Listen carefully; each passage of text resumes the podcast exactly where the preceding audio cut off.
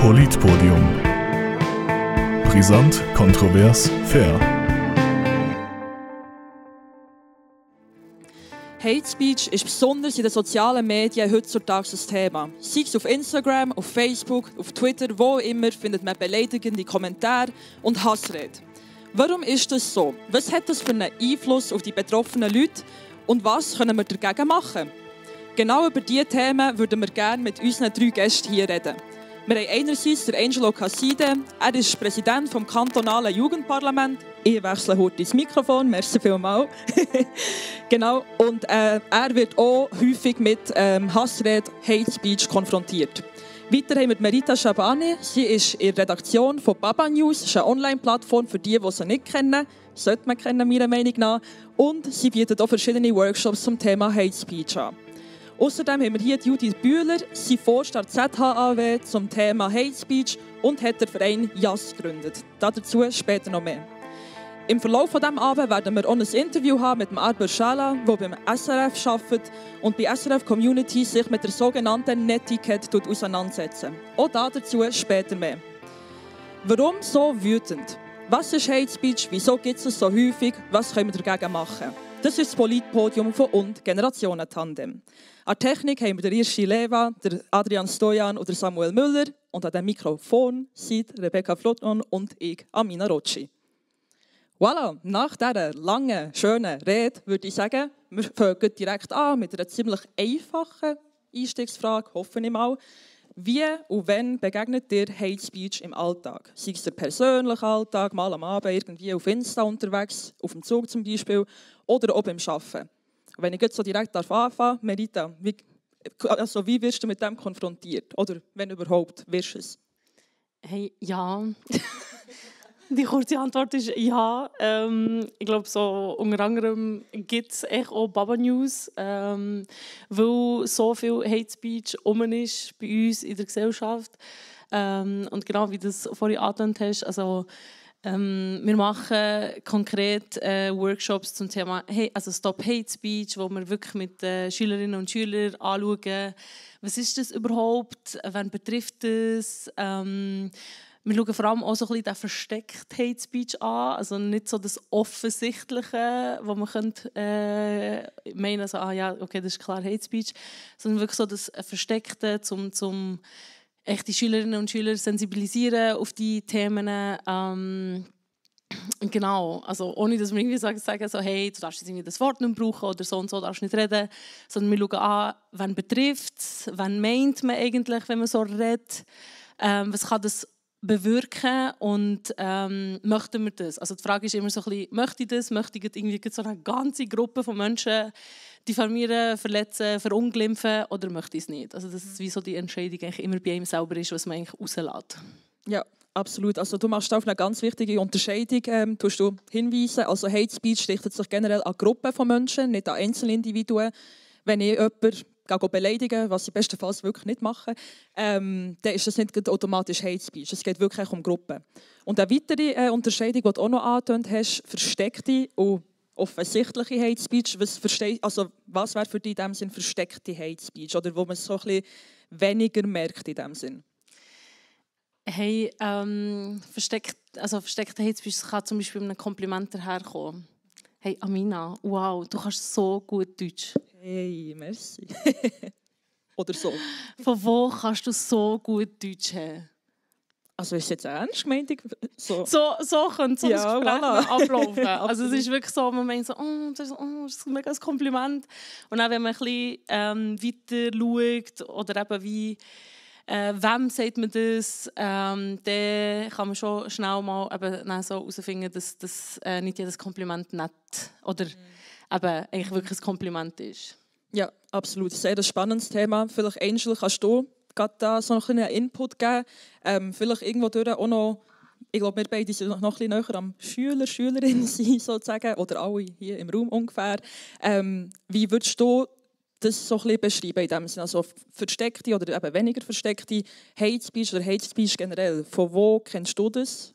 Kennst du es aus dem Schulalltag? Hast du allenfalls auch schon so Sensibilisierungsaktivitäten ähm, machen in der Schule? Also ich habe noch keine Sensibilisierungsaktivitäten dürfen machen, aber von wo das ich zum Beispiel Hate Speech kenne, ich bin Thuner, das Thun kennt man mich mittlerweile als äh, Stadtratskandidat, also ehemaliger, und da werde ich auf offener Straße, also wirklich bodenlos äh, beleidigt und auch gäng wieder ähm, ja, blöd angemacht. Und mir ist einfach wichtig, was ich so merke, was nicht gut ist, ist, entweder bin ich der Schwarz, der Fett oder der SVPler. Und das sind so Sachen, ja, das ist auch sehr äh, verletzend. Und was ich aber muss differenzieren in den sozialen Medien, wo ich ja sehr aktiv bin, kommt das auch gäng wieder. Also ich kann machen, was ich will, und werde kritisiert von einigen politischen Ausrichtungen. Aber äh, ja, das ist halt einfach so. Aber ich finde es gäng besser, wenn man Courage hat und mir das ins Gesicht sagt. Und das macht mir auch weniger aus. Merci. Ja, also, merci dir. Das finde ich auch absolut einverstanden. In echt ist es definitiv etwas anderes als auf den sozialen Medien. Von sozialen Medien sind wir alle aber ziemlich so ein bisschen, ich habe fast das Gefühl, Versuchskaninchen. Und von dem her, ähm, soziale Medien spielen da ein riesiges Thema. Also tut sich das zum Beispiel drinnen äußern, dass du einen Kommentar bekommst, achtest dementsprechend auch, was für Captions das du brauchst. Das sind so die kleinen Bilduntertitel für die, die es nicht wissen. Genau, achtest da auch darauf, dass du bewusst Hate Speech kannst aus dem Weg gehen. Oder weißt so, hey, es passiert auch eh, lassen wir es einfach ganz. Also ich habe im Jahr 2021 mal so ein bisschen angefangen, bei meinen Posts äh, Kommentarfunktion zu deaktivieren. Aber dann, was ging mehr wurde, habe ich mir einfach so gedacht, fuck off. Also es kommt sowieso, also ich kann machen, was ich will. Ich, bin, ich habe für das Stimmrechtsalter 16 etwas aufgenommen, das dafür ist und bin dann gleich wieder kritisiert worden, oh nein, ein Schwarzer in SVP, also eben, man kann machen, was man will. Und langsam ja, ist mir eigentlich egal, was sie sagen. Ja, absolut. Also das ist schon ein ganz spannendes Thema, wie man entgegenwirkt. Jemand, der entgegenwirkt, ist Judith, zum Beispiel mit dem JAS, mit dem Verein. Judith, kannst du uns kurz sagen, was der Verein macht und warum das der ist gegründet worden? Also der Verein, Entschuldigung, der Verein ist irgendwie im 15. gegründet worden. Im 15. haben wir ganz eine grosse humanitäre Katastrophe auch in der Schweiz erlebt. Jetzt sehen wir sie in der Schweiz nicht mehr. Sie passiert immer noch. Und zwar sind ganz viele Menschen in die Schweiz geflüchtet und es hat eine Welle von der Solidarität gegeben und eine Welle vom Hass. Eine Welle vom Hass wegen einer Religionszugehörigkeit, eine Welle vom Hass wegen, der, wegen, wegen einem Ort, wo die Menschen leben. Und wir haben eigentlich so ein bisschen, soziale Arbeit studiert an der ZHW, also ich arbeite jetzt an der Schule, wo ich selber studiert habe. Und ähm, wir haben eigentlich wie wollen Vorurteile ab abbauen. Weil das ist das, was du vorher auch angesprochen hast, wenn man von der versteckten Hate Speech redet. Das sind abwertende Vorurteile in den Köpfen, die man zum Teil gar nicht wirklich wahrnehmen kann und es einfach redet. Wir wollten Vorurteile abbauen und haben gefunden, ja, wir machen das nach Schulbuch. Das haben wir ja gelernt in der Schule. Wir lernen auch sinnvolle Sachen in der Schule. Ähm, und haben das mit Informationen gemacht zu Gruppen von Menschen zu Menschen, zu Geschichten von Menschen und wir haben es mit Begegnung gemacht. Also Menschen, wo man den Kontakt direkt dazu hat, die sind meistens nicht das Problem. Das sind dann die Ausnahmeerscheinungen. Wir haben uns damit auseinandergesetzt und innerhalb von einem Jahr sind wir selber Ziel von Hass geworden. Ja, das ist unglaublich. Also, man geht gegen Hass vor und kassiert in dem, in dem Sinne Hass. Ähm, ich wollte genauer fragen, was für Formen von Hass beziehungsweise was für Geschichten dass er da auch integriert hat. Also der Angel hat angedeutet, er wird beleidigt wegen seiner Hautfarbe, was wieder ein Kollektiv ist, wegen seiner Parteiangehörigkeit, wegen was auch immer. Was für Geschichten habt ihr euch da so ein bisschen in das Schema einbauen? Also seid ihr da, habt ihr konkret Gruppen gewählt oder habt gewusst, hey, da können wir gut ansetzen? Weil irgendwo scheint es ja fast unmöglich, gegen alle Formen vorzugehen. Oder habt ihr da so ein eine universale, so eine universale Herangehensweise gehabt? Also es ist so ein Stück für, Stück für Stück passiert. Also wir sind zuerst mal hingegangen wirklich mit der, mit der Geschichte von diesen vielen geflüchteten Menschen, ähm, mit der Muslimfeindlichkeit. Also es kann nicht sein, dass am HB Zürich eine sichtbar gläubige Frau, weil sie das Kopftuch trägt, angespuckt wird. Das kann einfach nicht sein. Das ist nicht meine Schweiz, wo ich drin möchte leben. Ähm, und haben dann von da an dieses Jahr angefangen, verschiedene Themen aufzurollen. Und zwar grundsätzlich ist es ein Dominanzkulturproblem, wo Gruppen ausgeschlossen werden. Und wir haben dann also so ein bisschen in den Hochzeiten, kann ich fast sagen, wo wir sehr viele Veranstaltungen gemacht haben, haben sogenannte Living Libraries gemacht, wo wir immer unterschiedliche Menschen aus unterschiedlichen Gruppen ähm, als lebendige Bücher dabei hatten. Und dann ist da beispielsweise eine muslimische Frau das Buch und nachher war eine katholische Ordensschwester dabei Dann haben wir einen rechten Politiker dabei gehabt und nachher eine Transfrau. Also wo dann wirklich unsere, unsere Besucherinnen haben können von Person zu Person gehen, Fragen stellen. Ähm, es ist klar definiert worden, was nicht beantwortet wird und so mit den Menschen in Kontakt kommen, um die Vorurteile, die ganz viel internalisiert sind und nicht bewusst sind, abbauen. Super cool. Also ich wünschte, meine Schule hätte noch kennt. Die haben mir genau so einen Tag gewünscht. Wir haben wir nie gehabt, leider. Andere Sachen haben wir dafür gleich noch erlebt. Jetzt nimmt es uns aber noch Wunder, nach diesen drei super Inputs, merci vielmal, was dir zu diesem ganzen Thema zu sagen habt. Oder noch nicht? Ah, Rebecca hat kein Mikrofon. ich haue dein Mikrofon. Genau, ähm, sorry, Angel. Ähm, genau, also wir haben euch gefragt, eben wie, auf der einen Seite, wie häufig begegnet euch ähm, Hate Speech im Alltag und die Skala ist von 1 nie bis 5 sehr häufig gewesen, und wir sind da bei 3,9 gelandet. Das heißt, es entspricht eben etwa den Umfragen, äh, die wir gefunden haben, von, nicht unbedingt von der Schweiz, aber von anderen Ländern, dass eben ein großer Teil regelmäßig oder häufig ähm, Hate Speech begegnet. Die zweite Frage war, wie häufig ähm, hast du schon mal etwas nicht postet oder anders postet aus Angst vor Hate Speech? Und da sind wir bei 2.4 äh, von diesen fünf Punkten. Genau, also ein paar unter euch haben tatsächlich schon mal euch anders überlegt. Ähm, genau. Also sehr spannender Input. Überrascht mich jetzt aber nicht groß. Ähm, ich bin glaube selber Opfer von, von, von so sozialen Medien und so, würde ich mal sagen. Und von dem her, die sozialen Medien würde ich gerne gleich nochmal hier am Tisch behalten, weil es macht definitiv einen Unterschied, ob man jetzt zu unserer Generation gehört, in dem Sinn, sage ich jetzt mal unsere Generation, also etwa 90 Prozent der Leute, die hier hocken, ähm, oder zu einer älteren Generation, die vielleicht die sozialen Medien noch gar nicht so kennt hat. Vielleicht hat es dann noch nicht mal richtig gegeben. Also ich rede von Instagram, Twitter etc. Und von dem her würde ich mich fragen, wie kann man das jetzt einordnen? Gibt es denn gleich noch viel Hate Speech auch unter älteren Leuten, die jetzt vielleicht weniger mit sozialen Medien in Kontakt sind? Oder ist es einfach so, Kontakt mit sozialen Medien gleich mehr Kontakt mit Hate Speech? Vielleicht, Angel, du bist der jüngste Runde. Viele Fragen dich als erstes. Also, ich verstehe nicht die Frage richtig, ob es bei älteren Leuten gerade so viel Hate Speech gibt. Ja, also ob man könnte sagen, dass es dort gleich auch noch genug gibt in dem Sinn. Oder ob es einfach heisst, ja, vor allem soziale Medien, das ist es. Dort findet Hate Speech am meisten statt. Also definitiv, das haben wir schon mal besprochen. Oder? Also, es sind vielfach die älteren Leute, die so überrascht sind, dass sie Berndeutsch reden. Oder? Und wenn man mir das dann so muss überbringen muss, nehme ich das auch als Hate Speech äh, auf. Jeden Fall ja, im Umgang mit älteren Menschen, die ich ja täglich als Fachmann Gesundheit merke ich also sehr fest, dass halt dort auch gelästert wird, also intensiv. Und das ist für mich auch so ein bisschen fast so schlimm. Also das ist für mich so ein Posttelefon, sage ich oder? Das ist gerade so wie ein Medium. Ja, absolut. Sehe ich. Also eben, habe ich mir noch fast gedacht.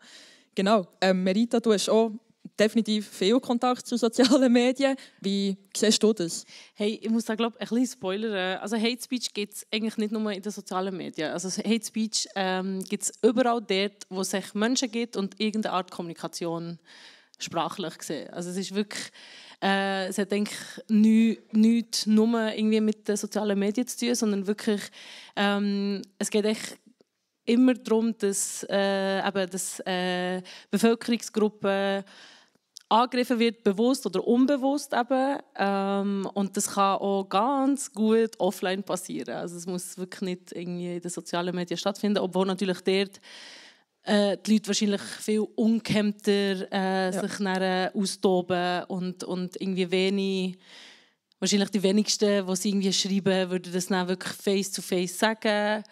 Ähm, da muss man auch schon ein bisschen, ähm, ja, aber eben, eigentlich Hate Speech gibt es dort, wo es Leute gibt. Ja, absolut, definitiv. Ich weiß nicht, Judith, vielleicht kannst du da noch ganz schnell anknüpfen im Sinne von, auf welche Alterskategorien seid ihr zugegangen und auf welche Plattformen? Also seid ihr zum Beispiel in ein Alterspflegeheim gegangen, so, ah, hier findet Hate Speech statt, oder habt ihr einfach mal Instagram aufgetan und gesagt, so, jetzt mal filtern? Also wir haben im 17. haben einen Bericht dazu gemacht, das ist jetzt doch schon ein paar Jahre her. Und ähm, dort haben wir, also ist äh, YouTube an vorderster Stelle gestanden. Und das ist auch noch spannend, wenn wir uns dann mit sehr jungen Menschen unterhalten haben, haben die zu mir gesagt, hey Judith, chills mal, das sehe ich jeden Tag. Und ich habe gefunden, ja, okay, ja, mm, okay, aber vielleicht ist es trotzdem nicht gut. Und was ich aber schon, also was ich wichtig finde, ist, ist ähm, Hate Speech gibt es schon ewig lang, genauso wie es Fake News schon ewig lang gibt.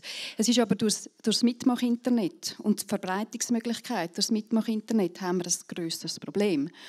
Und ähm, die Frage, ja, eher ältere, eher jüngere Menschen, ich habe mich ähm, im Vorgespräch auch so ein bisschen dafür ausgesprochen, dass man sagt, ja, die jungen Menschen sollen jetzt richten, was die älteren Menschen auch ähm, vergamed haben. Und da gehöre ich dazu. Also ich bin über 40, ähm, was vergamed haben. Und es ist wirklich so, dass wenn wo wir unsere Umfrage gemacht haben, Facebook hat gesagt, über 30, der typische Hate Speecher ist weiß, männlich, über 30 und in unserer Umfrage weiß, männlich, über 50.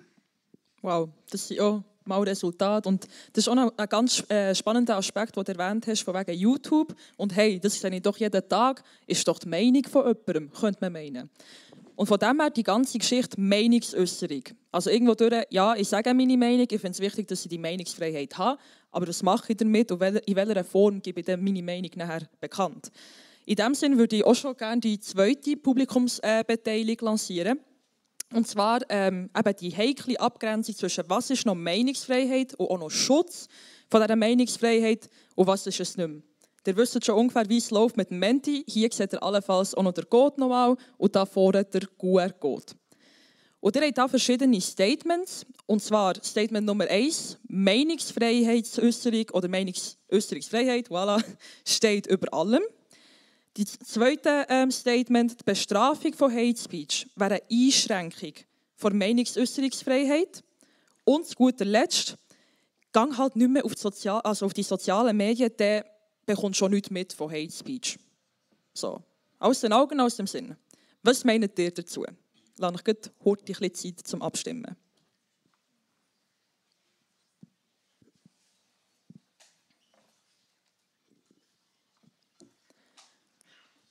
Voilà, also während der Abstimmung in dem Sinn, ich fange gleich schon das nächste Thema noch an. Wir kommen dann definitiv noch auf das Resultat zurück von dem Thema, wo ihr jetzt darüber abstimmt.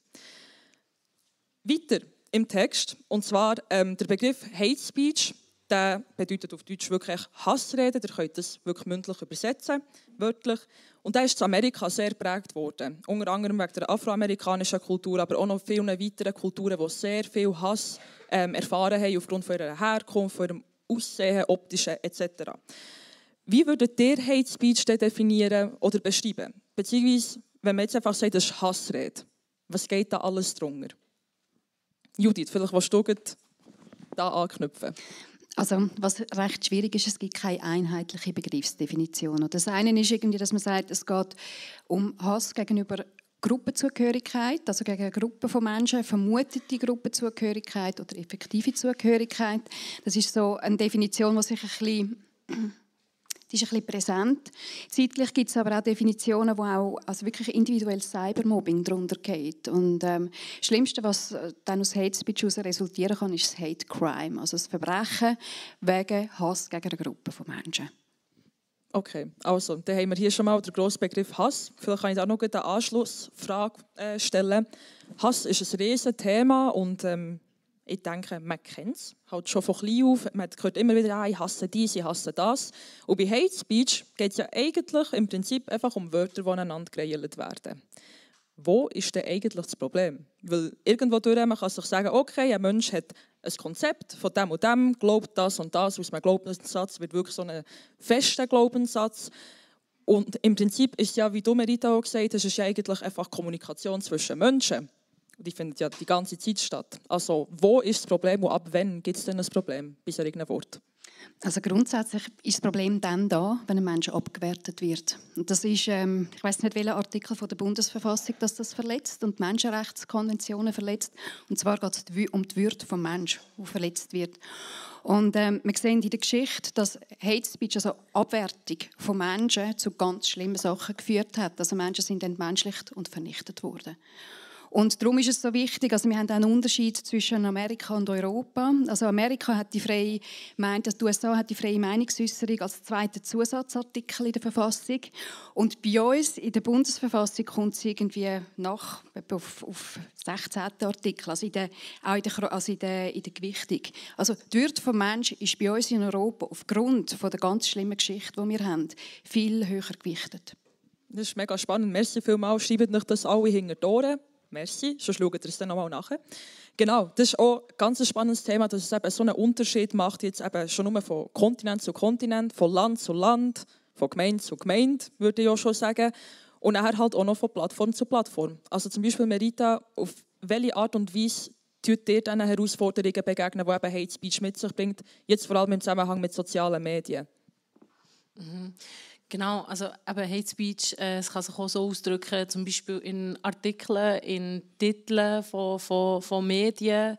Äh, und das, äh, das habe ich schon vorhin so ein bisschen angetönt. Also Baba News gibt es eigentlich, weil genau äh, die Schweizer Medienlandschaft in den letzten, ich sage jetzt mal 10, 15 Jahren echt wahnsinnig äh, gut drin war, echt zu hetzen. Ich kann es wirklich nicht anders sagen. Und da ähm, eigentlich weg den Medien ist auch, äh, sind ganz, ganz viele Bilder, Stereotypen, ähm, Vorurteile äh, verfestigt worden oder vielleicht sogar neu kreiert worden. Also das, das eben Sprache ganz grundsätzlich macht ganz, ganz viel mit uns. Also es ist nicht einfach, ja, einfach ich sage jetzt einfach irgendetwas, sondern eben die Art und Weise, wie man redet, wenn, wer wird angesprochen, wer nicht. Darum wird ja auch die ganze ähm, Gendersprache, also warum, warum sollte man irgendwie Leute inkludieren, laut, und das ist ja nicht seit erst jetzt laut. Also die Leute sind ja, also ähm, das wird ja schon lang, lang gefordert, aber ähm, einfach weil zum Beispiel einfach äh, vom, äh, wegen dem Argument, dass wenn du etwas nicht siehst, kannst du so nicht werden. Also das, äh, wenn du, nur wo du sagst, hey, wenn ich jetzt Arzt sage, meine ich jetzt alle Ärztinnen mit. Aber wenn du das halt nie hörst, mhm. äh, kannst du noch lange sagen, hey, ich meine die alle mit. Also es ist ja. schon, äh, Sprache macht eben wirklich sehr, sehr viel mit uns. Ja. Äh, und äh, vielleicht noch schnell wegen deiner Frage, wie wir das, äh, also wir versuchen uns einfach wirklich weiterzubilden. also so, so simpel, dass es klingt, aber eigentlich wirklich, ähm, man, man kann natürlich nicht immer äh, irgendwie alles perfekt machen, sagen oder irgendwie einordnen. Aber man kann sehr wohl sich äh, mit diesen Themen beschäftigen und vor allem je nach Themenfeld, wo man ist, äh, sich darauf sensibilisieren und eben vielleicht wirklich sich weiterbilden und was wir zum Beispiel auch mit äh, unseren äh, Kommentarspalten, also da sind wir rigoros, also alles, was irgendwie Hate Speech kann sein, was beleidigend ist, äh, wir löschen das einfach, die Leute werden blockiert, es ist uns wirklich egal. Also es ist wirklich so, dass man da auch ähm, eben zum Beispiel wirklich die Kommentarspalten muss moderieren. Das ist zum ja. Beispiel ein, ein Teil von dem. Ja, voll. Merci vielmals. Da werden wir dann auch noch im Interview später noch darauf zurückkommen, von wegen Kommentar löschen oder Kommentar lassen Genau, also das ist äh, auch mega, mega spannend. Ich habe mich auch noch gefragt, im Parteialltag zum Beispiel oder sei es auch im Jugendparlament etc., Angel, bei dir, ähm, wo siehst du die Grenzen der ganzen Meinungsfreiheitsäußerung, das ist auch noch, oder Meinungsäußerungsfreiheit, wie auch immer. Ähm, das ist ja ein mega, mega wichtiges Thema, wenn es darum geht. Und klar, man hockt vielleicht in einem Raum von 10, 20 Leuten, die sich alle in die gleiche Richtung positionieren, aber es haben gleich nicht alle die gleiche Meinung. Also bis woher kannst du zum Beispiel etwas sagen, wo jemand anderes nachher eben nicht als Hate Speech wird aufgreifen oder umgekehrt? Also wo sind da bei dir die Grenzen sozusagen? Also jetzt zum Beispiel, wenn ich mit Gleichgesinnten unterwegs bin. Zum Beispiel, also, ja. Es kommt dort ganz darauf an, je nachdem, äh, man muss auch ein bisschen lernen, wo dass man wie reden und äh, ich bin allgemein eine Person, die sehr dafür ist, dass man dem Gegenüber so überkommt, wie man es will. Also, also weißt, der Respekt gegenseitig. Und von dem her, äh, ich sehe da jetzt nicht viel ein Problem, aber du hast vorhin noch wegen dem Jugendparlament und Partei beides gesagt. Und jetzt komme ich auch mal auf die sozialen Medien zurück. Und dort ist vielfach einfach das Problem, wenn jemand zum Beispiel einen Post von SVP tun, äh, mit Hate Speech tut, äh, kommentieren, dann kommen halt ein paar Leute, die SVP-Sympathisanten sind, die dann, ähm, dort mit Hate Speech wieder die antworten. Und dann muss man eher probieren, so ein bisschen äh, zu stoppen. Oder? Und dann tut man halt die Kommentarfunktion deaktivieren. Ja, also gerade ganz akut einfach Kommentarfunktion per se deaktivieren. Oder ist es mehr so ein Kommentar löschen und ah, wir gehen jetzt gegen das, wo, wo Hate Speech verbreitet? Also in welcher Form geht ihr dagegen an? Oder gehst du dagegen an, auch als Person? Also wir, ich habe es jetzt noch nie müssen löschen, aber es ist einfach, also ich tue diesen Personen auch privat schreiben, oder?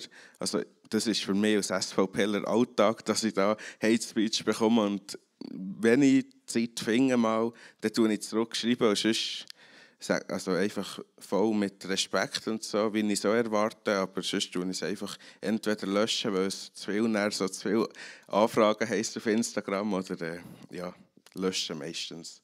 Ja, okay. Also von mir bekommst du nie so eine Anfrage. So, in Klammern. genau. Ähm, was mich jetzt auch noch wundern ist, was Meinungsäußerungsfreiheit in euren Augen ist und wie weit das sie geht. Von dem her, Rebecca wird da für 20 wieder übernehmen. Mhm.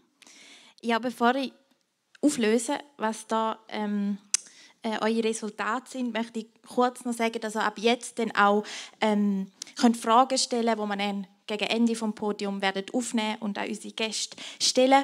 Und es ist eine neue Frage, die ihr jetzt dann seht. Und das ist, was ist eurer Meinung nach überzeugende Maßnahmen gegen Hate Speech? Also während der nächsten Viertelstunde, 20 Minuten so könnt ihr euch kurz Zeit nehmen, um das zu beantworten. Aber jetzt zu der äh, Meinungsäußerungsfreiheit und wie ihr das einschätzt. Das erste Statement war, wo noch können zustimmen oder nicht, ist Meinungsäußerungsfreiheit steht über allem. Da sind wir bei einem 3, also eben, wie gesagt, zwischen 1 und 5 sind wir bei einem 3, relativ klein über der Mitte. Ähm, das zweite ist die Bestrafung von Speech wäre eine Einschränkung von der Meinungsäußerungsfreiheit. Das ist tiefer bei 2.2, wie ihr seht. Ich glaube, es ist immer noch so. Äh, und dann das letzte ähm, das Statement, äh, wo glaube Judith Bühler sogar schon mal selber gehört hat, ähm, geht halt nicht auf die sozialen Medien, er erfährst auch kein Hate Speech, ist sehr tief bei 1.6, sehr spannend. Und ich möchte gerade schnell bei dem Thema äh, bleiben, von, von dem Statement eben. Ähm, viele Menschen sind von Hate Speech betroffen, aber viele Menschen ähm, können sich gar nicht in dem Sinn ähm, vorstellen, wie das ist und so. Ähm, was ich auch fragen im Zusammenhang mit dem geht, wieso ist es nicht die Lösung in dem Sinn, dass man einfach äh, die sozialen Medien seine Profile löscht? Wieso ist das nicht die Lösung? Judith vielleicht.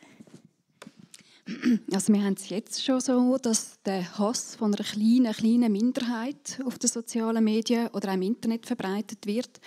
Also man kann, ähm, man kann eine Rechnung machen, das ist auch, so, das ist auch aus dem 17, 18, dass 80, 90 Prozent der Menschen im Internet überhaupt keinen Content produzieren, sondern es nur 10 bis 20 Prozent sind.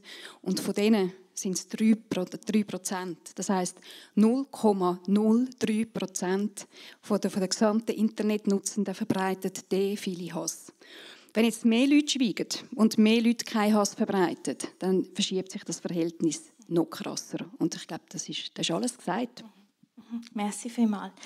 Ähm, ja, viele Leute sind von Hate Speech betroffen und ähm, Leute, die nicht von Hate, das ich vorher sagen, die Leute, die nicht von Hate Speech betroffen sind, können sich manchmal gar nicht vorstellen, wie das ist. Wenn ihr jetzt mir müsstet erklären oder jemandem, der vielleicht noch nie Hate Speech erfahren hat, müsstet erklären, was Hate Speech mit einer Person macht, was das für Auswirkungen haben was, Wie würdet ihr dieser Person das erklären, Angel?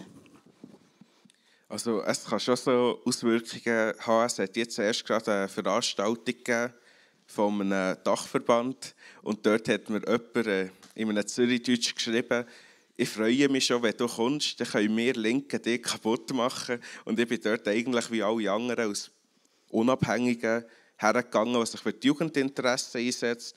Und dort, also es hat, es hat schon gerade ein bisschen Unsicherheit ausgelöst, weil ich weiß, wie ich gebaut bin. Also ich könnte mich wehren körperlich, aber ich weiß, was ich in meiner politischen Position nicht darf machen darf. Und von dem her tut es einfach sehr viel Unsicherheit.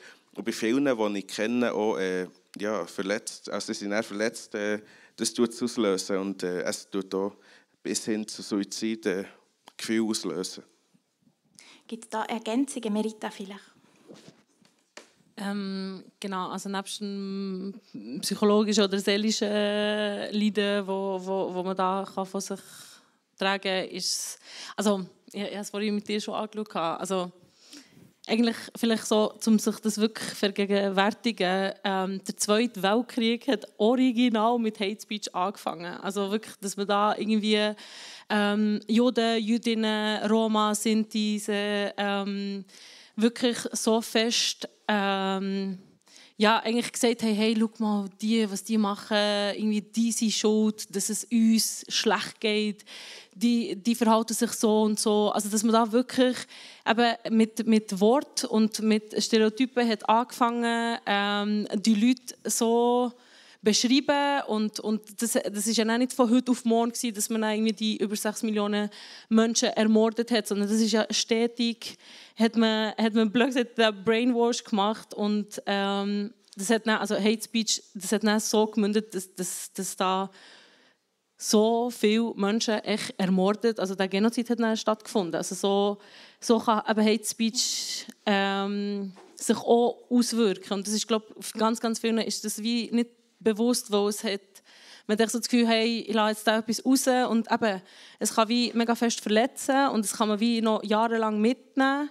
Aber eben so das andere ist, ist äh, dass es wirklich so ganz fest extreme Formen kann annehmen kann, wo man sich, glaube ich, nicht so bewusst ist. Ja. Mhm. Merci vielmals. Judith? Also ich glaube, das eine ist, dass wir wir, das, viele erleben das selber nicht. Und wenn man das dann wirklich erlebt, also ich habe es als ähm, Teenager erlebt, mhm. als Mädchen, und man hat versucht, unser Haus anzuzünden, dreimal. Und das ist das, was, oder es kommt, man hat zuerst die Rede, die Hassrede, und es kommt dann zu Taten.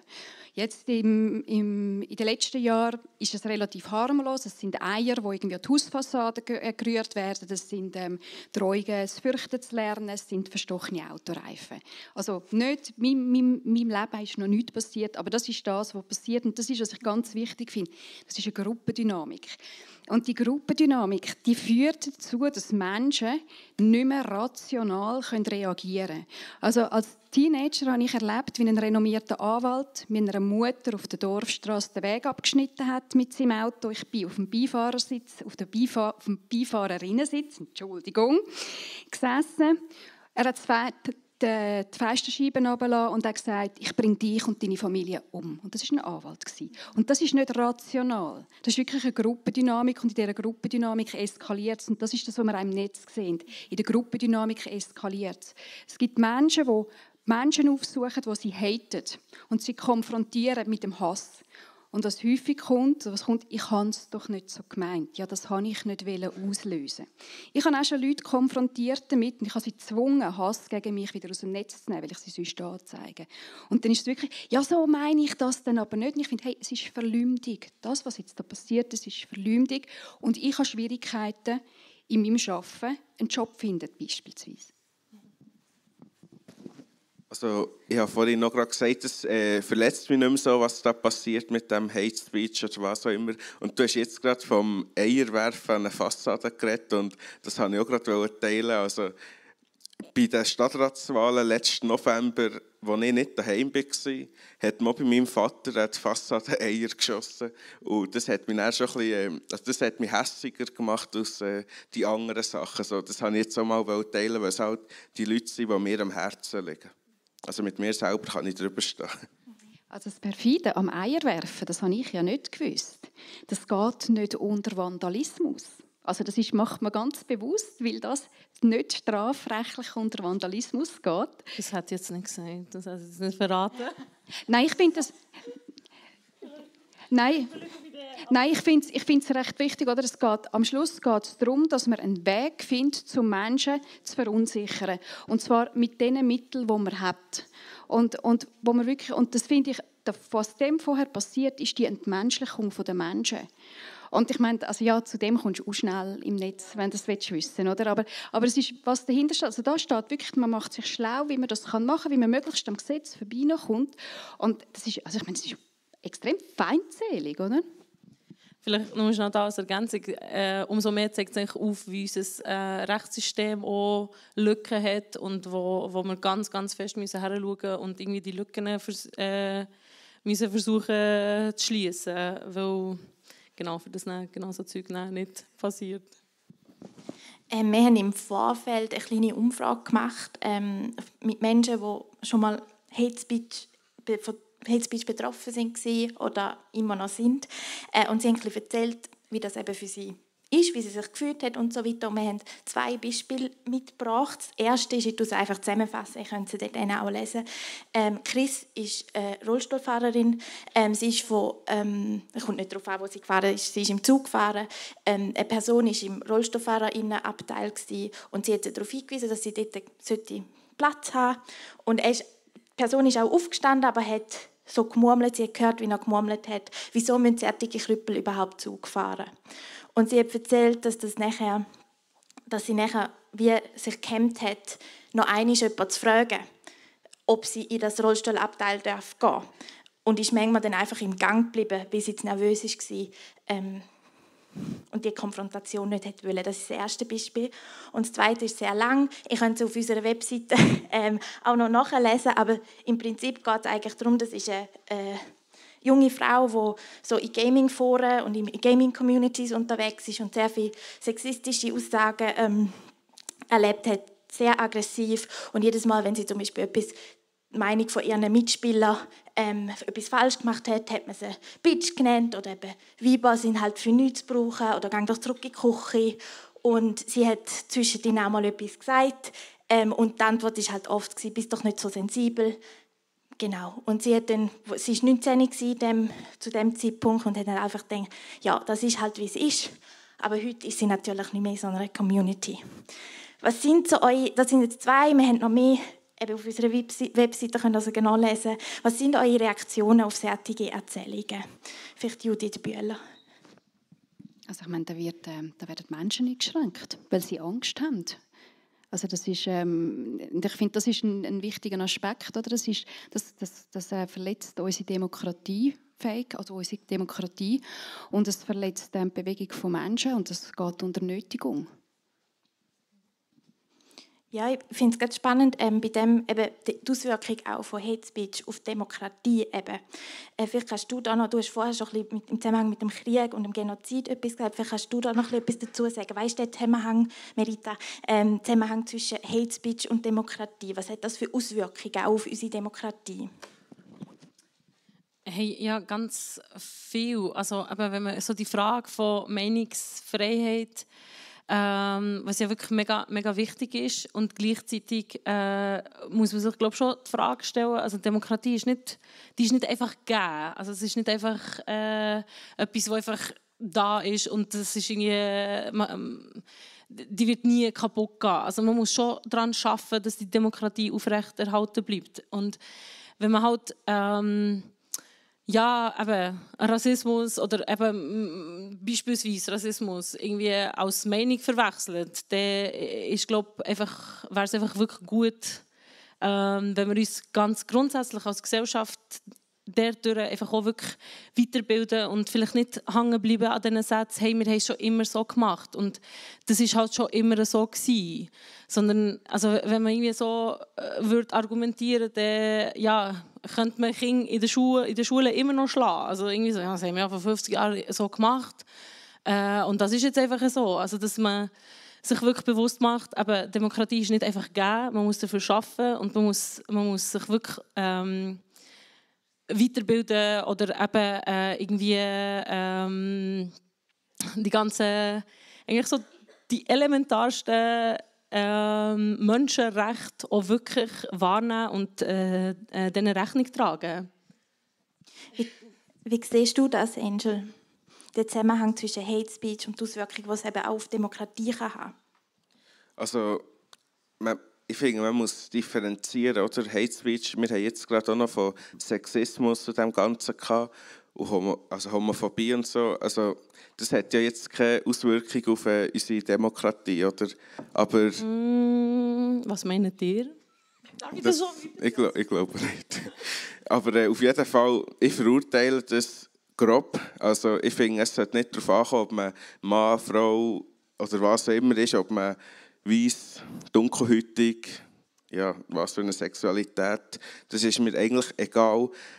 Aber äh, ja, also es ist sehr schwierig, wenn da das Wort Bitch so viel gebraucht wird. Und viele Leute brauchen das ja mit, äh, im Freundeskreis zum Beispiel auch Frauen zum Beispiel. Oder das sind jetzt Stereotype oder Homosexuelle und das habe ich selber auch schon erlebt, aber das ist halt so ein kleines ähm, Problem, wo das dann auch so weitergeht. Und halt auch mit diesen ganzen YouTube und dem Ganzen, was man gerne hört, äh, die Wörter, dann braucht man das dann auf dem Schussplatz und das zieht sich dann auf und in dem Sinn ist es dann schon eine Gefahr für die Demokratie, weil man halt das einfach so selbstverständlich sieht, die Wörter. Würdest du eine Ergänzung machen? Hey, ja, also genau, also eigentlich äh, ich, ich sehe schon sehr stark äh, drin, dass man eben ähm, äh, dass, dass genau wenn so, solche wenn ich gewisse Wörter oder Handlungen schlussendlich einfach salonfähig werden, dass unsere Demokratie ganz krass äh, in Gefahr ist. Also, und das tut halt schon, äh, wie ich schon vorhin angetönt habe, also, weißt, es, nicht, es passiert nicht von heute auf morgen und dann geht man irgendwie auf Leute los, sondern man steigert sich in die Sache rein. Und dann fährt man vielleicht so äh, an mit, mit oh, irgendwelchen Argumenten, vielleicht auch genau das Beispiel mit ähm, äh, ähm, wo, wo Drags äh, äh, die äh, Workshops hat gemacht ähm, und wo man dann einfach wirklich äh, so findet, hey, nein, wir, wir können jetzt auf die los. Und da ist ja schon ganz viel Vorarbeit noch geleistet worden, indem eben Hate Speech ist betrieben wurde, indem man eigentlich nicht nur, dass die Leute das Gefühl haben, mal, wir können diesen Leuten wehtun, sondern wir müssen diesen Leuten wehtun, für das, wir, für das es unserer Gesellschaft wieder gut geht. Also es ist, dann, es ist dann schon so Mechanismen, wo, wo, wo sich einfach ähm, etablieren, wenn man einfach nicht nichts dagegen sagt. Also es, ich finde schon, dass das sehr, sehr viel kann machen mit dieser Demokratie. Ich weiß nicht, wie seht ihr es? Also ich würde da gerne etwas dazu sagen. Und wenn sich Menschen nicht mehr frei bewegen können, wegen ihrer Gruppenzugehörigkeit, dann haben wir ein Problem. Und wir haben ein Demokratieproblem. Wenn mir meine eigene Anwältin sagt, dass sie sich nicht äußert, ihre Meinung nicht äußert, weil sie Schiss hat vor dem, was mir passiert, haben wir ein Demokratieproblem. Wer, wer bestimmt den Diskurs? Welche Meinung ist am Schluss noch Meinung, Achtung, welche Meinung, welche Haltung ist am Schluss die, die noch da ist? Wenn wir erleben das, wir haben das jetzt in Stefan gehabt, dass ein Gendertag, also der Lehrplan 21, kann wegen Hass gegen gegen, gegen, ich sage wirklich, es geht um Sexismus, es geht um die Abwertung der Frau, dass sie mitgemeint ist und nicht selber, selber soll erwähnt werden, haben wir eine Einschränkung vom Lehrplan 21. Judith Böhler, du forschst ja auch zu dem Zusammenhang, äh, zu Extremismus, Radikalisierung. Wir haben schon äh, jetzt ein paar Mal so leicht angesprochen, aber kannst du vielleicht gleich noch äh, ein bisschen mehr dazu sagen, eben zwischen dem Zusammenhang Hate Speech, Radikalisierung, Extremismus? Also, es ist, ähm, also was, man, was man jetzt wirklich sieht, ist, dass es ist, der Common Sense hat sich verschoben. Also das, was man heute kann und darf sagen und was man liest, das hat man vor sieben Jahren so nicht können. Und das hat eine Auswirkung auf das Recht, wo die Menschen nachher haben. Also das heißt, ähm, es, es geht darum, dass Recht beschnitten werden. Also es geht zum Beispiel darum, da ich habe da so einen Kleber zum Gender Genderstern, hei, hei, hei, zum Genderstern, ähm, dass man will verbieten, und das habe ich jetzt als Verwaltung, Verwaltungsangestellte mehrfach erlebt, von verschiedenen Seiten, dass man gendern tut. Das heißt, dass Frauen oder Finta-Personen unsichtbarer gemacht werden. Und das ist wirklich das ist so ein Anfang von einer gewissen nicht gleich, es ist, wir sind, man ist nicht gleichwertig. Und das ist ein Problem, weil es ist wirklich, ähm, also wenn man jetzt der Geschichte mit Stefan nachgeht und jetzt auch was geplant ist in der Stadt Zürich auf den, auf den Samstag, da ist ein Angriff geplant auf eine Vorlesestunde von Drag Queens und Kings bei Kindern ist geplant. Und das ist, das, das tut Menschen in Angst und Schrecken versetzen und das lässt sie sich zurückziehen aus dem öffentlichen Leben.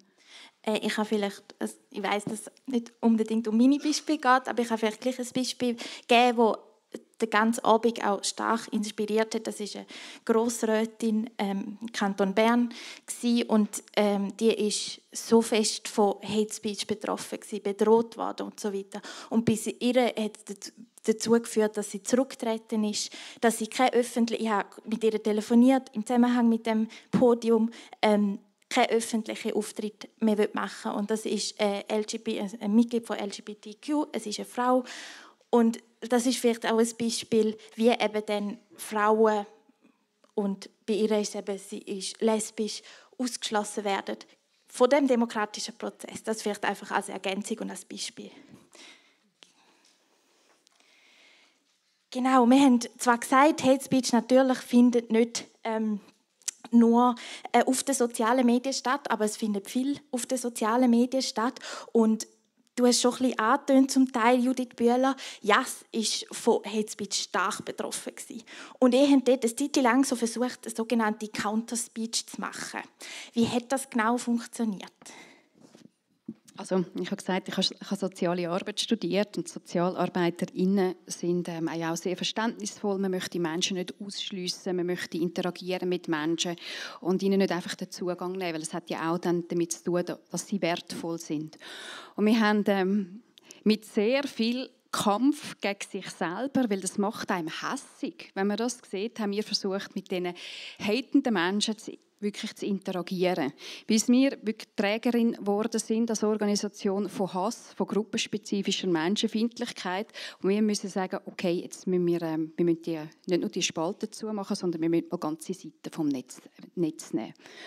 Ähm, ich finde Counterspeech ganz grundsätzlich nicht eine schlechte Sache. Ich finde, man muss sich ganz gut überlegen, wann macht man was und sich auch bewusst sein, dass wenn man zu wenig Menschen ist, verlieren kann. Und dann dem Hass Vorschub leistet durch das, dass man interagiert im Internet und das vom Algorithmus ähm, belohnt wird. Also wenn ich interagiere ähm, oder wenn ich Hass teile in meiner kleinen Community, also zum Beispiel einen Link nehme von Facebook auf WhatsApp oder von Insta auf WhatsApp und den verteile ähm, und sage, hey, schau, da müssen wir etwas machen, wie das im Algorithmus von, von Insta dann bereits höher gewichtet und wird mehr verbreitet.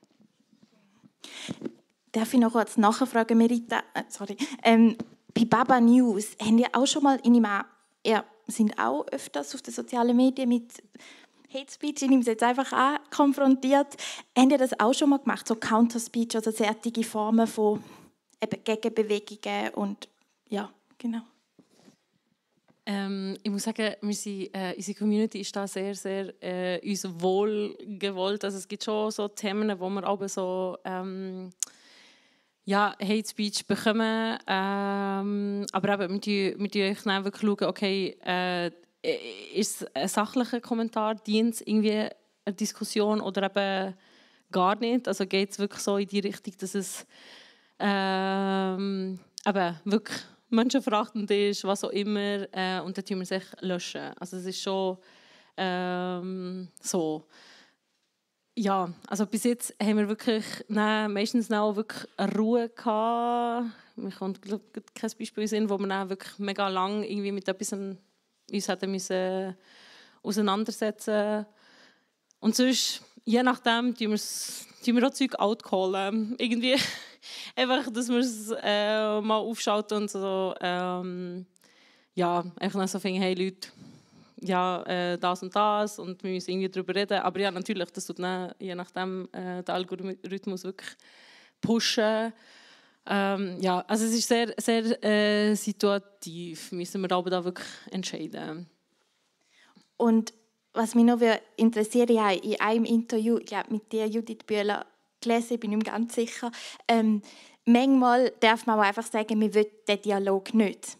Kannst du da vielleicht noch ein paar Ergänzungen machen? Also ich habe das mit mega müssen lernen. Ich habe natürlich das Gefühl gehabt, wirklich, also so mit der ganzen Sozialarbeiterischen, dem ganzen sozialarbeiterischen Hintergrund.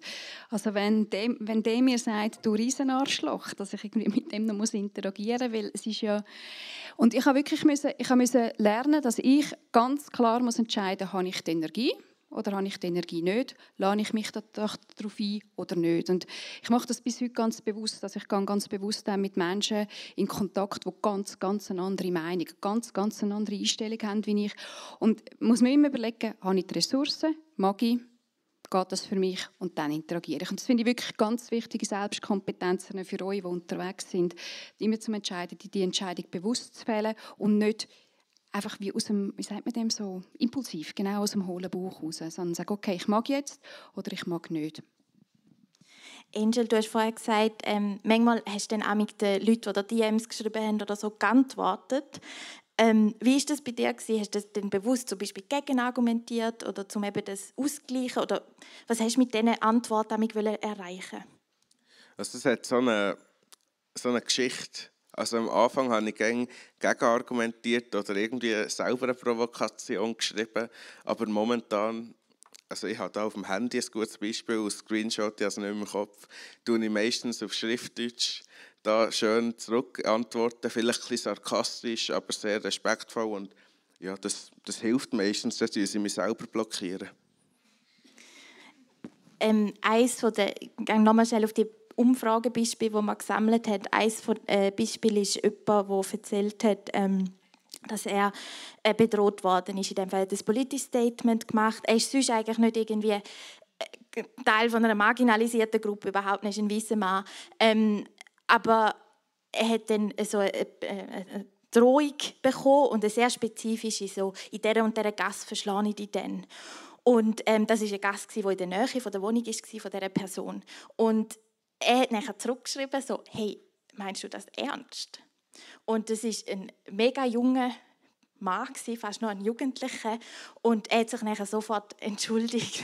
ähm, und das ist so, nur als, das ist natürlich oft, ganz oft sicher nicht so, aber da ist ein Beispiel, was nachher halt so ein bisschen, vielleicht auch ein zur Reflexion geführt hat, wo jemand gemerkt hat, hey, da dran, da ist eine Person und nicht einfach nur irgendein Profil eben.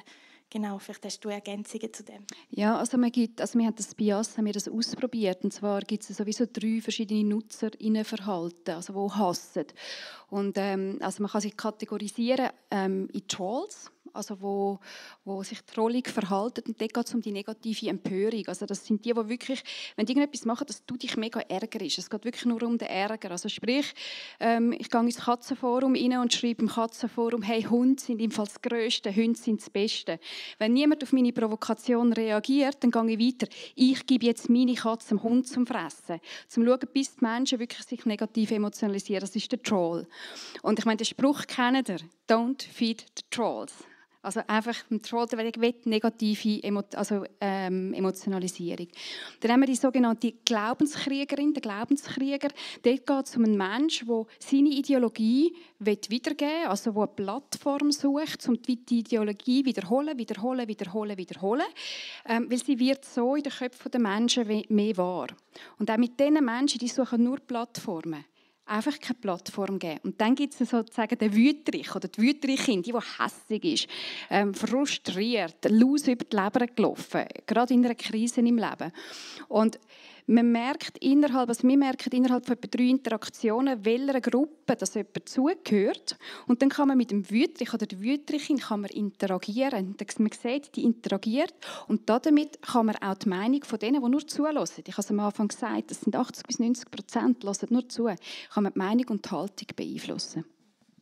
Du hast noch etwas dazu sagen? Ich glaube, es ist mittlerweile fast traurig, dass ich fast überall so ein bisschen relaten zu dem, was du gesagt hast. Aber zum Beispiel, mir ist jetzt im März, das kommt mir auch gerade in Sinn, auch passiert, dass wir jemanden hatten, der bei uns, ähm, mir ging mit, also eine Verschwörungstheoretiker-Seite hat äh, auf äh, Instagram da die Snaps auf eine Art geschickt ähm, und dort Fotos von meinem Haus und ich wusste, ich bin nicht daheim, ich muss arbeiten. Und meine Mutter, erkrankt, bisschen schwächer, kann sich nicht so wehren, war allein daheim. Gewesen. Und nachher, ähm, das, also dann hatte ich wirklich Angst, gehabt, was soll ich jetzt machen? Soll ich arbeiten? Wie soll ich weitermachen? Das ist ja eigentlich Stalking. Und habe es dann auch mit den Personen aus meiner Partei abgesprochen, um zu schauen, wie ich das weiterfahren soll. Aber ich habe schlussendlich von einer Strafanzeige ähm, ab, ja, habe ich, das habe ich nicht gemacht, aber ich habe definitiv Angst gehabt. Und ich weiß jetzt nicht, was die Person weiterhin macht, weil ich sie eben dort auch blockiert. Aber das ist auch so etwas, das ist, glaube ich, in meiner Zeit als Politiker das, was mir am meisten eingefahren ist. Merci vielmals fürs Teilen. Ähm, wir haben äh, bei unserem Vorgespräch haben wir über eine Studie, die ähm, äh, im Gange ist, äh, von, der von der ETH und der Organisation Stop Hate Speech, ähm, wo vor ein paar Jahren äh, gegründet worden ist, lanciert worden ist, äh, von Allianz F, äh, denen, was ein Begriff ist. Ähm, und da geht es um Empathie. Und das, der Austausch und so soll ja also soll ja eben Empathie erzeugen, die dann vielleicht dazu führen kann, dass die Hate Speech eben nicht ausgesprochen wird. Vielleicht kannst du dort noch kurz etwas dazu sagen. Ja, also der, es ist jetzt eine zweite Studie im Gang, zu der kann ich nichts dazu sagen, weil die Ergebnisse erwarte ich irgendwie auch ähm, mega brennend. Aber es ist, ähm, die erste Studie ist, man hat, man hat Hate Speech ähm, gegenüber den betroffenen Personen. Also wenn man zum Beispiel gesagt ja, die scheiß Frauen, ich nehme jetzt das, hat eine Person, die Counter Speech betrieben hat ist zu der hatenden Person digital gegangen und hat angefangen zu erklären, was das mit Frauen macht, wenn man so redet. Also Empathie gegenüber den, gegenüber den gehassten Personen haben sie vermittelt. Und was man können feststellen ist, dass ähm, also sind dann Kommentare gelöscht worden und das hat sich fast verdoppelt. Also wenn man mit Empathie geschafft hat, mit Empathie gegenüber der Gruppe, wo man hatet, hat sich das verdoppelt, dass der Kommentar selber gelöscht worden ist. Es sind auch sonst Kommentare gelöscht worden in den Kontrollgruppen. Also es sind 4% der Kommentare, die in der Kontrollgruppe gelöscht worden sind, wo nicht mit Empathie reagiert worden ist. Und in der Gruppe, wo mit Empathie reagiert wurde, ist gegenüber der gehassten Gruppe, sind es 9% gewesen. Jetzt kann man sagen, ja, es sind nur 9% oder man kann sagen, hey, es sind mehr wie doppelt so viel. Merci vielmals. Ähm, ganz, also, du hast, Merita, erzählt, eben, ihr löscht zum Teil Kommentare und ganz viel Hate Speech, die wahrscheinlich gerade online im digitalen Raum sind, sehen wir gar nie, ähm, wie es von sogenannten ModeratorInnen gelöscht wird. Und wir haben jemanden vor Ort, ich bitte jetzt den Aber Schaller, ähm, führen. Er arbeitet beim SRF und beschäftigt sich eben tagtäglich mit solchen Kommentaren. Ähm, er arbeitet im Newsroom von, ähm, von SRF im Community Management, wo es unter anderem eben auch darum geht, die sogenannte Netiquette, das ist einfach ein Begriff, wo auch Hate Speech Teil davon ist, ähm, das umzusetzen. Genau. Du darfst gerne vorkommen und bei mir das Mikrofon abholen.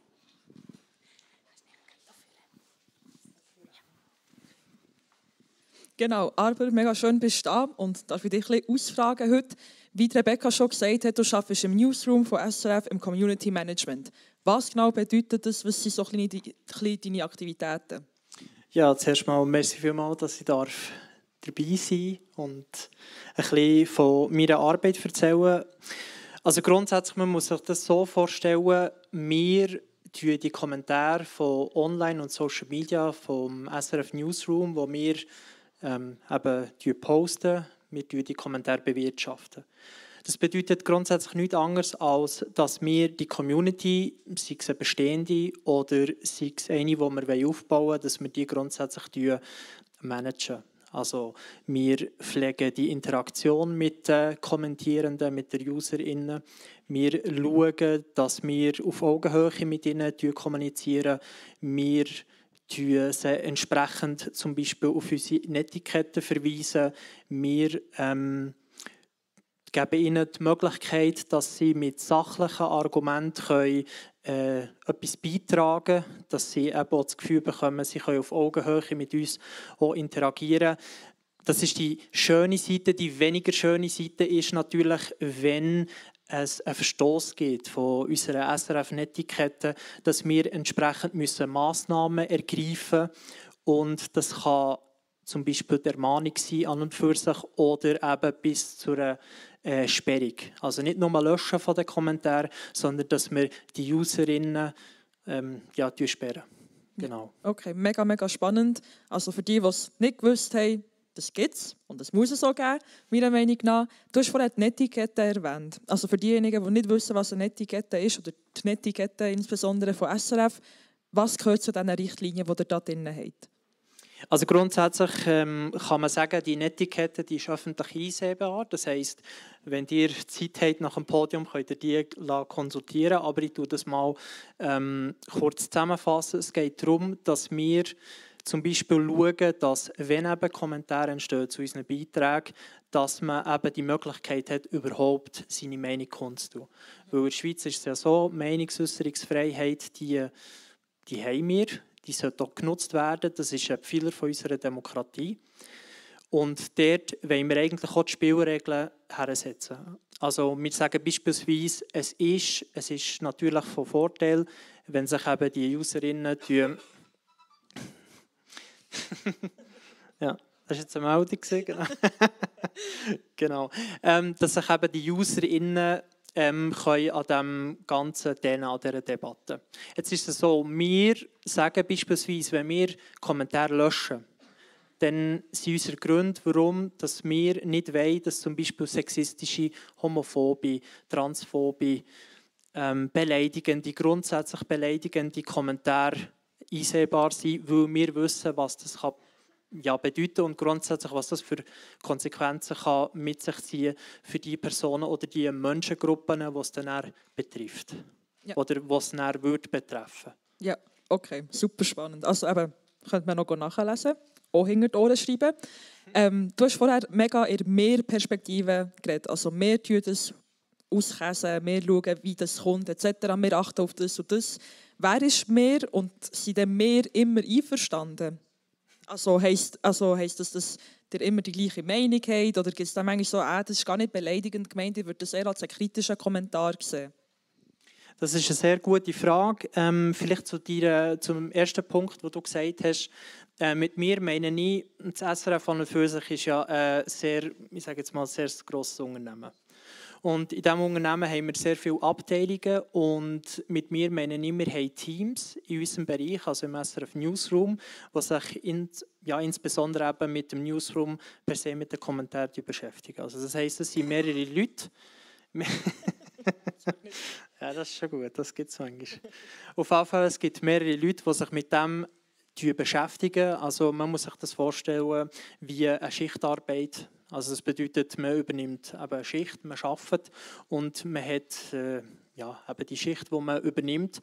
Aber das ist nicht so, dass man das alleine macht, sondern man ist immer ähm, mindestens, ich sage jetzt mal, das vierte, das fünfte in dem Sinne. Also natürlich haben die anderen ähm, vielleicht ähm, das Blickfeld, sage jetzt mal, zu äh, dem Social Media Kanal und währenddem, dass die andere Person zum Beispiel das anschaut. Also zum Beispiel, ich könnte jetzt sagen, ich schaue jetzt eben Instagram-Beiträge, ähm, Instagram die Kommentare an, währenddessen, dass meine Mitarbeiterkollegin ähm, zum Beispiel, ja, keine Ahnung, Twitter oder Facebook anschaut. Genau.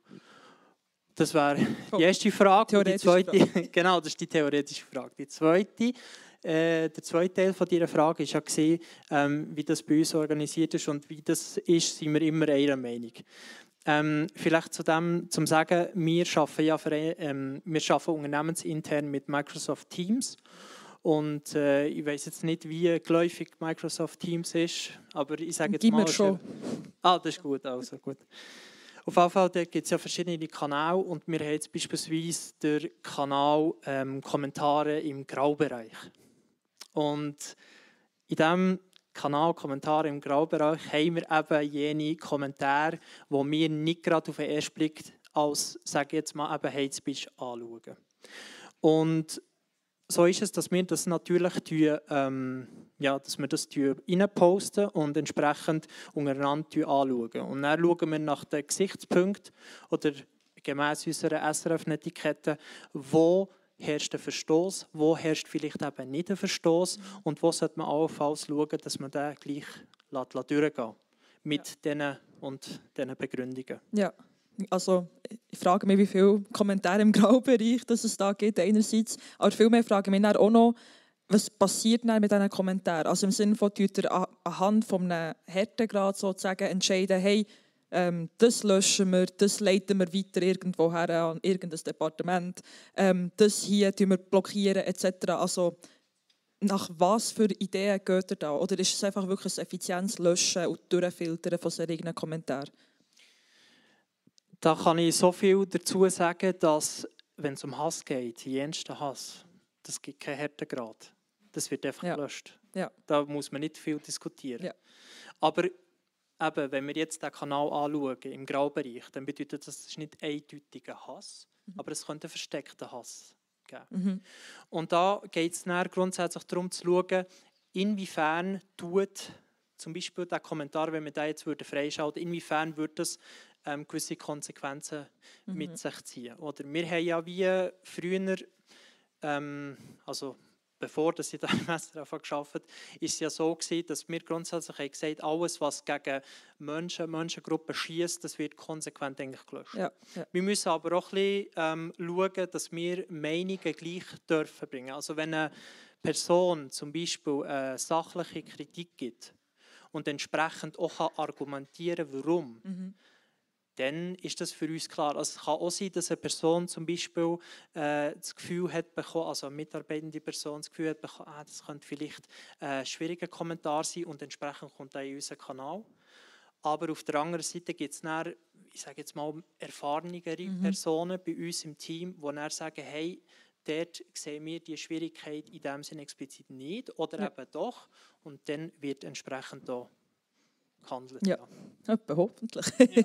Ja, ähm, super cool und auch eben ganz wichtiges Thema, es gibt in dem Sinn keinen Härtegrad. Hass ist in dem Sinn Hass. Ähm, was ich mich dann auch noch gefragt habe, eben, ist es Hass oder ist es nicht Hass? Eine Person könnte jetzt sagen, ja, wenn mein Kommentar gelöscht wird, dann wird er einfach zensiert, in dem Sinn. Also habt ihr das auch, dass Leute nachher je nachdem zu euch kommen und sagen, hey, ihr zensiert eigentlich meine Meinung und wie geht ihr mit dem Begriff Zensur um? Beziehungsweise, ich würde sagen, dass hasstragende Kommentare echt keine, die sollten gar kein Gewicht haben in dem Sinn, weil es einfach Hass ist in dem Sinn. Aber ab wann könnte man dann auch sagen, ja, es ist echt nur eine, nur eine Zensur von meiner Meinung? Ja, das ist eigentlich grundsätzlich eine gute Frage. Also der Vorwurf, dass wir würden Leute oder eben gewisse Kommentare zensieren, das hören wir grundsätzlich oft.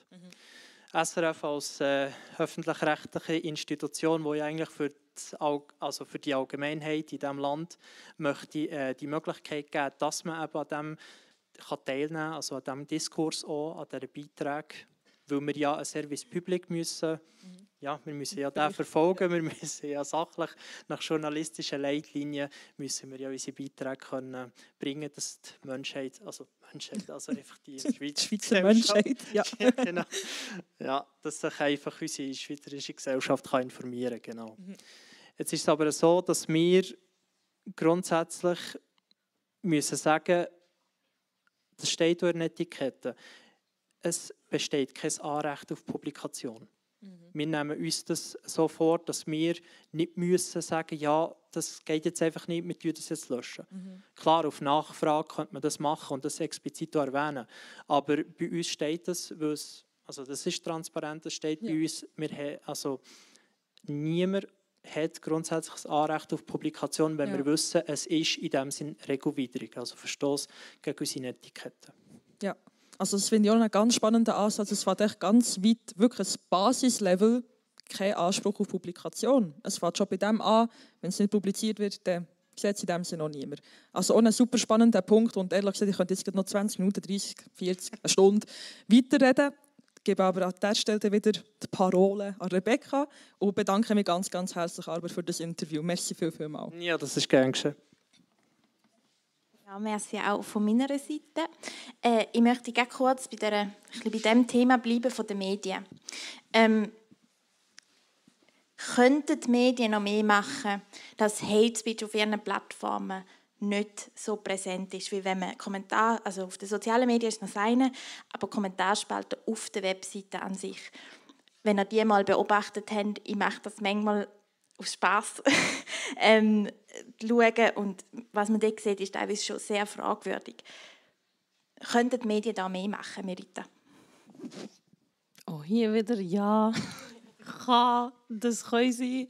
Also ähm, unbedingt. Also ganz grundsätzlich müssen sich eben die Medien als vierte Gewalt in der Schweiz ähm, die Verantwortung wirklich äh, noch mehr, eigentlich müssen sich noch mehr bewusst sein, äh, was eben Medien äh, alles können auslösen ähm, und da ist es schon sehr, sehr wichtig, dass die Medien sich wirklich äh, mit, mit diesen ganz vielen gesellschaftlichen Themen äh, auseinandersetzen. Also wirklich auch müssen auseinandersetzen und ähm, ja, also äh, ja, äh, äh, vielleicht ja, irgendwie ein Beispiel, es hat, ähm, es hat äh, Brief gegeben, wo, wo ist umgegangen, dass eben gibt, zum Beispiel, wo gibt in den, in den grossen Medienhäusern sind eigentlich vor allem Frauen oder eben auch Menschen mit einer Migrationsgeschichte äh, völlig untervertreten. Also es ist wirklich so,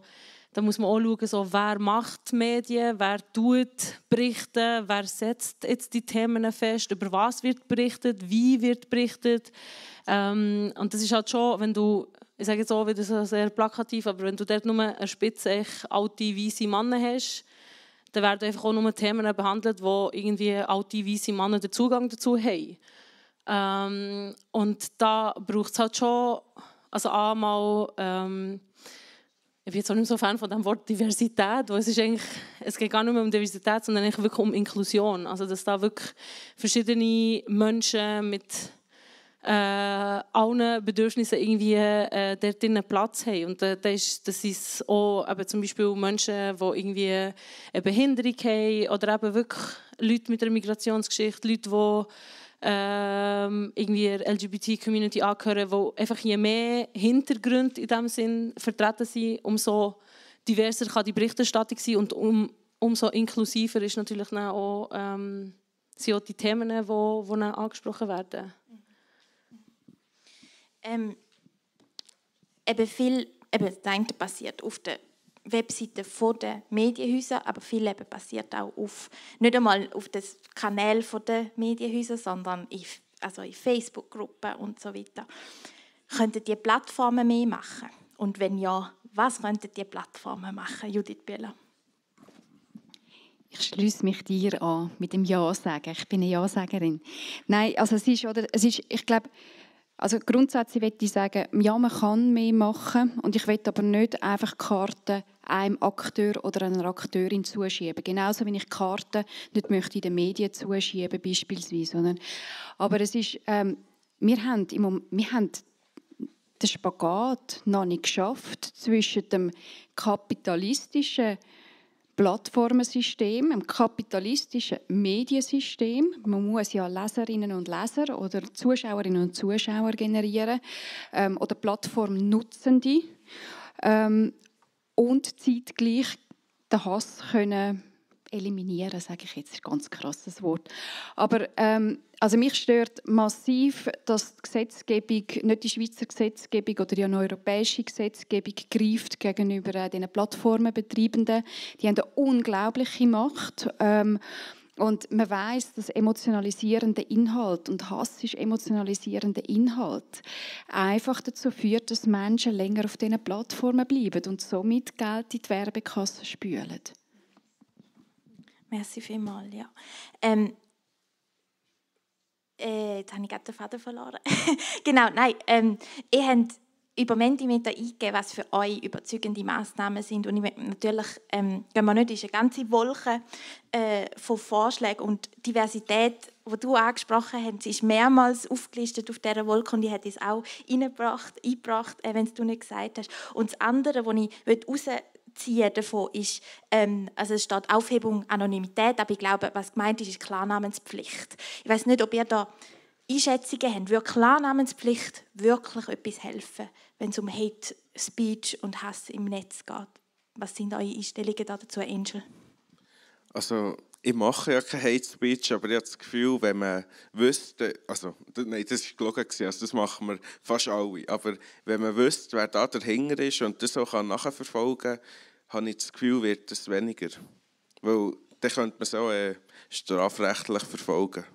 Also, was ist das Annahme? Klarnamenspflicht. Also wenn man die Anonymität auf äh, Klarnamenspflicht ist in Forderung, dass man die Anonymität aufhebt im Internet. Also jede Person kann nicht irgendwie Charlie 657 heißen, sondern muss den, den Klarnamen, also bei mir wäre es Rebecca Flottern. Also grundsätzlich ist es so, dass man, wenn man, also man sieht, dass es weniger Hate gibt, äh, weniger Hass gibt, wenn man sich muss einloggen muss also mit einem Namen, wenn man kann nachverfolgt werden das ist eine Tatsache. Zeitgleich ist es aber eben nicht so einfach, dass, dann wirklich, dass man dem wirklich kann nachgehen kann. Also ich habe Menschen mit Klarnamen angezeigt und man hat sie nicht gefunden. Also das ist, da hat man wirklich, das sind ein Antragsdelikt, oder? Und dann kommen die ganze gruppenspezifische Menschenfindlichkeit, wo ja dann nicht also wer, wer zeigt denn die an, wer geht dem nach?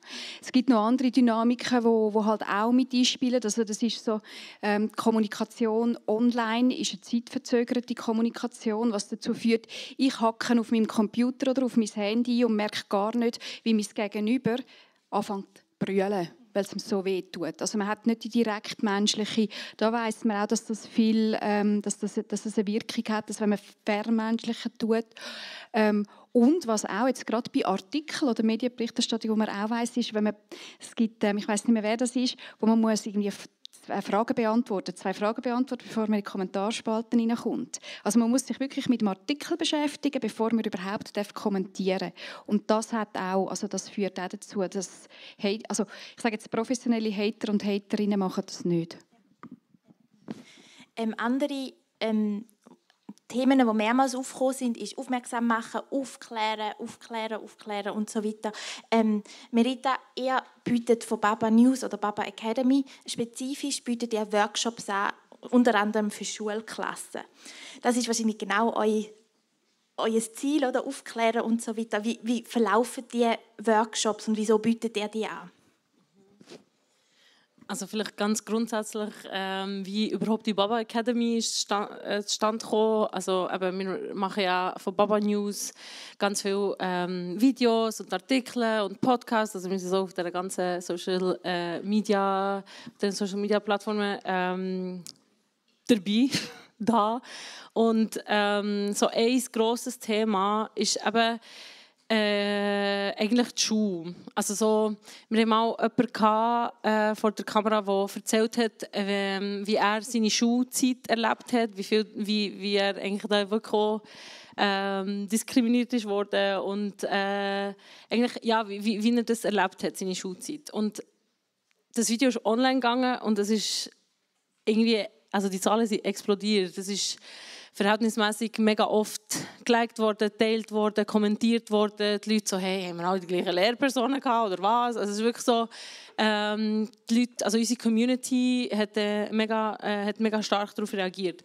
Und eigentlich immer wieder, wenn man so die Themen ähm, Diskriminierungen an Schulen oder eben so Erfahrungen, die man gemacht hat, wo wir das aufgebracht haben, ähm, aber hey, haben die Leute mega fest darauf reagiert, das hat auch irgendetwas triggert. Und dann haben wir gedacht, hey, okay, es ist mega gut, wenn wir das wie online anschauen, aber eigentlich wäre es fast besser, wenn wir das wirklich offline anschauen und zwar wirklich so ähm, mit den Leuten face to face. Also sei es mit den Lehrpersonen selber und dort bieten wir eben den Workshop an, unbewusste Vorurteile und wie sich die auch auf die Chancengleichheit von Schülerinnen und Schülern äh, auswirken. Und wo wir das aber wie, gleich so ein ganzheitlich haben angehen ähm, haben wir gedacht, hey, es wäre auch gut, wenn, wenn wir eben mit Schülerinnen und Schülern etwas würden machen und und sie auf, auf das Ganze ähm, äh, eben auch sensibilisieren. Und äh, so ein Hate Speech Workshop läuft ab, also eben, wir, schauen zwar gleich auch so gewisse Definitionen an, also eben Hate Speech ist eigentlich ein politischer Begriff, weil eben äh, dem Begriff ganze Definitionen sind zugeschrieben worden. Ähm, und von dort aus schauen wir dann so, eben, was ist das überhaupt? Ähm, äh, wo, wo, wo sind eben so die versteckten Formen von Hate Speech und was können wir dagegen machen? Und das ist dann sehr so, so drei Sachen, aber es ist irgendwie, es geht den ganzen Morgen oder eben den ganzen Nachmittag, weil es geht wirklich darum, dass, dass, ähm, ja, dass, dass, dass man wirklich ein bisschen tiefer in die Materie hineingeht und eben auch so, äh, zum Beispiel so gesellschaftliche Glaubenssätze, dass sie, dass sie halt auch so, das ist auch so eine versteckte Form von Hate Speech, also das ähm, dass man das ein bisschen genauer her, schaut. Oder eben zum Beispiel her schaut, so, wie machen Medien Hate Speech, also mit den Artikeln, mit den Symbolbildern.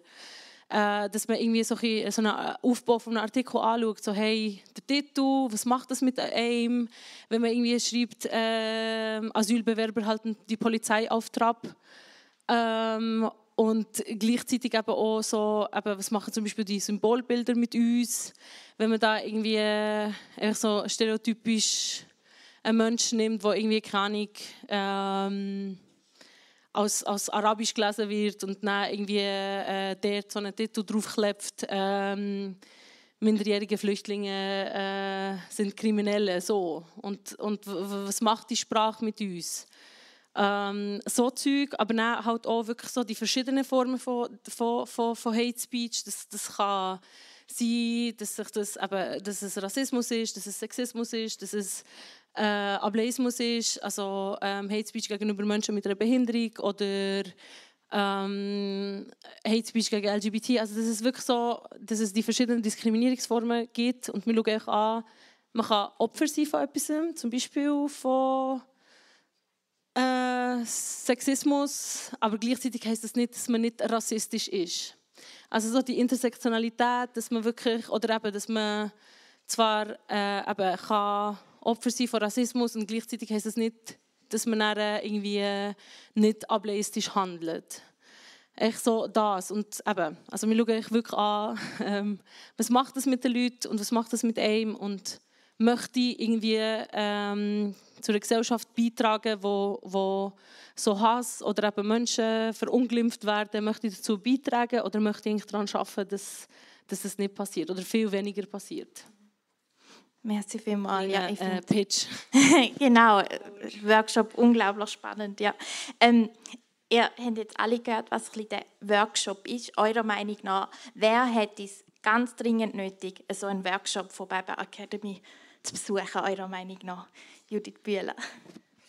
Die, die nicht wollen. Das ist eigentlich ganz eine einfache, ist ganz eine einfache ähm, ähm, das wären die, die am dringendsten oder müssten in den Workshop kommen. Und das ist so ein das, wenn man so ein Projekt macht, das ist das, was man hört. Oder es ist, ja, wie könnt ihr sicherstellen, dass die, die nicht schon sensibilisiert sind, dass die, ähm, dass die an die Workshops kommen.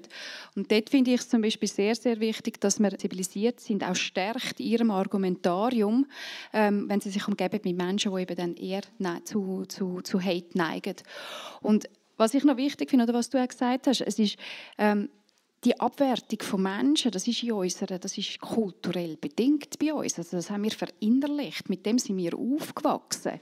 Und ich mache das ganz unbewusst in der Woche mehrmal. Und ich bin mega froh, dass mich jemand darauf hinweist oder mir jemand sagt, hey, im Fall, wenn du einen Begriff wie ähm, ich brauche jetzt den Begriff, ich, mir wird der schwarze Peter zugeschoben, oder? Also ich brauche jetzt genau den Begriff, oder? Das ist mir wird, ähm, das ist im Fall rassistisch, wenn du den, das ist Rassismus. Und dann kann ich sagen, ich will nicht rassistisch sein. Ich bin zwar rassistisch sozialisiert worden und ich will jetzt verlernen und will das können abbauen. Also das heißt auch sensibilisierte Menschen, oder? Du gesagt hast, ähm, ist ganz wichtig, dass sie solche Workshops gehen. Also ein mega, mega wichtiger Punkt, wo ganz, ganz viele sagen, so, ja, also, ähm, wo wir irgendwie mit diesen Workshops an die Schule sind, vor allem eigentlich für die Lehrpersonen, weil es ist halt auch schon ein so, ja, die Schüler die sollen sich mal mit dem auseinandersetzen, aber so bei sich selber anfangen ist aber mega, mega schwierig. Äh, und da hat es wirklich auch oft Case, also eben Lehrpersonen, wenn wir irgendwie äh, das, den Workshop vorgestellt haben, jetzt einfach Case, ja, also wir haben kein Rassismusproblem, wir haben keine Vorurteile, Multikulti. Ähm, und das ist halt schon etwas, ähm, man, möchte schon, man, man, möchte halt kein Rassist sein. Es ist halt schon nicht so...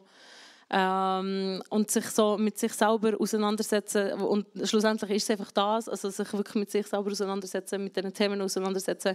Es kostet auch mega viel Kraft, also es ist wirklich auch, äh, und gleichzeitig habe ich so das Gefühl, es ist etwas vom Essentiellste, was man machen kann. Eigentlich nicht nur die, die nicht wollen, sondern eigentlich auch die, die wollen. Äh, also eigentlich, ich finde eben echt alle sollten sich mit dem auseinandersetzen, für, für das es wirklich, für das wir wirklich für eine, ja, zu einer Gesellschaft herkommen, wo, wo, wo's, ja, wo's einigermaßen für alle gut ist. Angel? Also ich glaube, es kommt jetzt nicht ganz darauf an, ob jetzt Baba News oder wer auch immer kommt, so einen Workshop äh, bei einer Klasse macht. Aber wie ich im Vorgespräch schon gesagt habe, finde ich es einfach wichtig, dass allgemein Zukunft, also ich zähle mich auch noch zur Zukunft, die, die noch in der Schule gehen, da äh, aufgeklärt werden, sensibilisiert werden mit dem Thema Hate Speech und auch mit Beispielen, die halt vielleicht äh, nicht gerade so schön sind zum Anschauen, aber einfach, dass einmal klar gemacht wird oder einer, wie das, das eigentlich aussieht in der realen Welt. Und ich glaube, wenn man dann die Person vor Ort sieht und nicht immer nur im Internet, löst das so etwas aus. Also das kenne ich selber. Wenn ich jetzt sehe, die Person vor mir, die hat das Ganze durchmachen, Cybermobbing oder selber, dann mache ich es wahrscheinlich weniger schnell, als wenn ich es nur im Internet sehe. Dann ist die Hemmschwelle auch ein bisschen kleiner. Vielleicht noch dazu.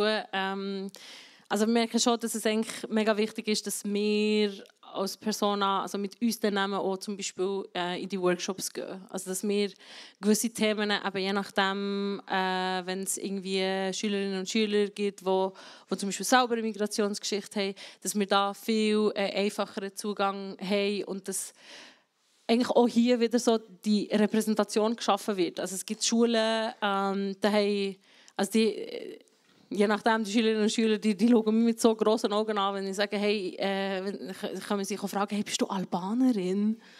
Und dann sage ich so, ja. Und irgendwie sie irgendwie noch nie eine Lehrperson gesehen oder irgendjemand, der da vorne gestanden ist und, und etwas gesagt hat, wo irgendwie nicht Müller zum Nachnamen hat geheißen. Also das ist schon äh, wichtig, dass ich wirklich, eben, zum Beispiel jetzt wirklich wir mit unseren Namen dort vor dran stehen und irgendwie ähm, den Workshop halten. Ja.